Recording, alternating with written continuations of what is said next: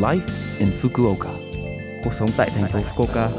Chương trình này được truyền tải dưới sự hỗ trợ của thành phố Fukuoka. Chào buổi sáng tất cả mọi người, tôi là DJ Lưu Văn Cường. Trong chương trình Live in Fukuoka, chúng ta sẽ cung cấp thông tin sinh hoạt và đi chơi để mọi người có thể có thời gian vui vẻ và thoải mái ở Fukuoka.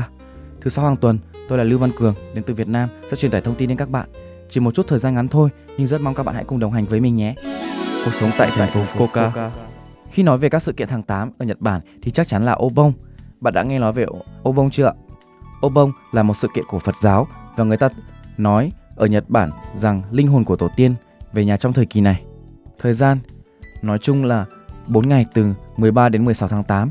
Trong một vài khu vực Kanto như Tokyo, nó được cho là từ ngày 13 tháng 7 đến ngày 16 tháng 7. Đây là lý do lúc nào cũng là kỳ nghỉ về thăm nhà đông đúc là vậy. Nghỉ lễ Obon giống với nghỉ lễ Tết như Việt Nam vậy. Người thân, con cháu về thăm ông bà cha mẹ, tụ tập, quây quần bên nhau. Cuộc sống tại thành phố Fukuoka Sau đây là thông báo từ thành phố Fukuoka về khoản tiền hỗ trợ đặc biệt, hạn chót nộp đơn xin trợ cấp 100.000 yên từ chính phủ là ngày 31 tháng 8. Nếu bạn có thể cư trú tại thành phố Fukuoka vào ngày 27 tháng 4, thành phố Fukuoka sẽ gửi cho bạn đơn đăng ký. Hãy đăng ký đúng theo thời hạn. Nếu bạn có bất kỳ câu hỏi, bạn có thể trao đổi qua điện thoại. Số điện thoại 092 401 0826 092 401 0826 Từ thứ hai đến thứ sáu, 9 giờ sáng đến 6 giờ chiều, bạn có thể trao đổi bằng tiếng Anh, tiếng Trung, tiếng Hàn, tiếng Việt, tiếng Nepal. Hiện nay, trên sóng Radio Love FM hiện đang phát sóng chương trình 5 phút giới thiệu về khoản tiền hỗ trợ.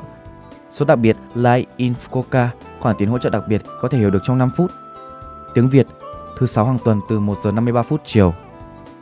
Đa ngôn ngữ hóa của Ủy ban Nhân dân quận, phiên dịch điện thoại. Thẻ đường thường trú, thủ tục thay đổi địa chỉ ra vào, bảo hiểm y tế quốc gia, thuế, rác. Nếu bạn có bất kỳ câu hỏi nào, bạn có thể kiểm tra với văn phòng Ủy ban Nhân dân quận bằng cách sử dụng một thông dịch qua điện thoại. Bạn có thể tham khảo bằng 18 ngôn ngữ bao gồm tiếng Anh, tiếng Trung, tiếng Hàn, tiếng Việt, tiếng Nepal. Số điện thoại là 092 753 6113 092 753 6113 Số điện thoại này sẽ được kết nối với văn phòng Ủy ban nhân dân quận sau khi tiếp nhận tại trung tâm thông dịch.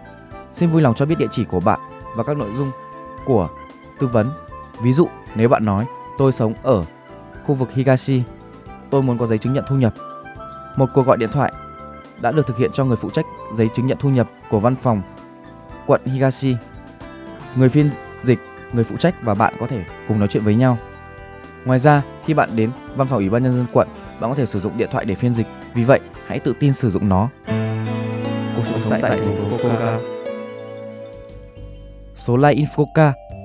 Tuần này mọi người cảm thấy thế nào ạ? Rất nhiều thông tin bổ ích phải không ạ? Số phát sóng này lúc nào cũng có thể nghe bằng postcard. Ngoài ra, mọi người cũng có thể biết về nội dung truyền tải trên blog. Mọi người hãy xem qua trang chương trình từ trang chủ của lớp FM nhé. Cuối cùng, tôi xin phép gửi đến mọi người bài Có chắc yêu là đây của ca sĩ Sơn Tùng MTP để chia tay mọi người. Chúc mọi người một ngày vui vẻ. Hẹn gặp lại mọi người vào tuần sau.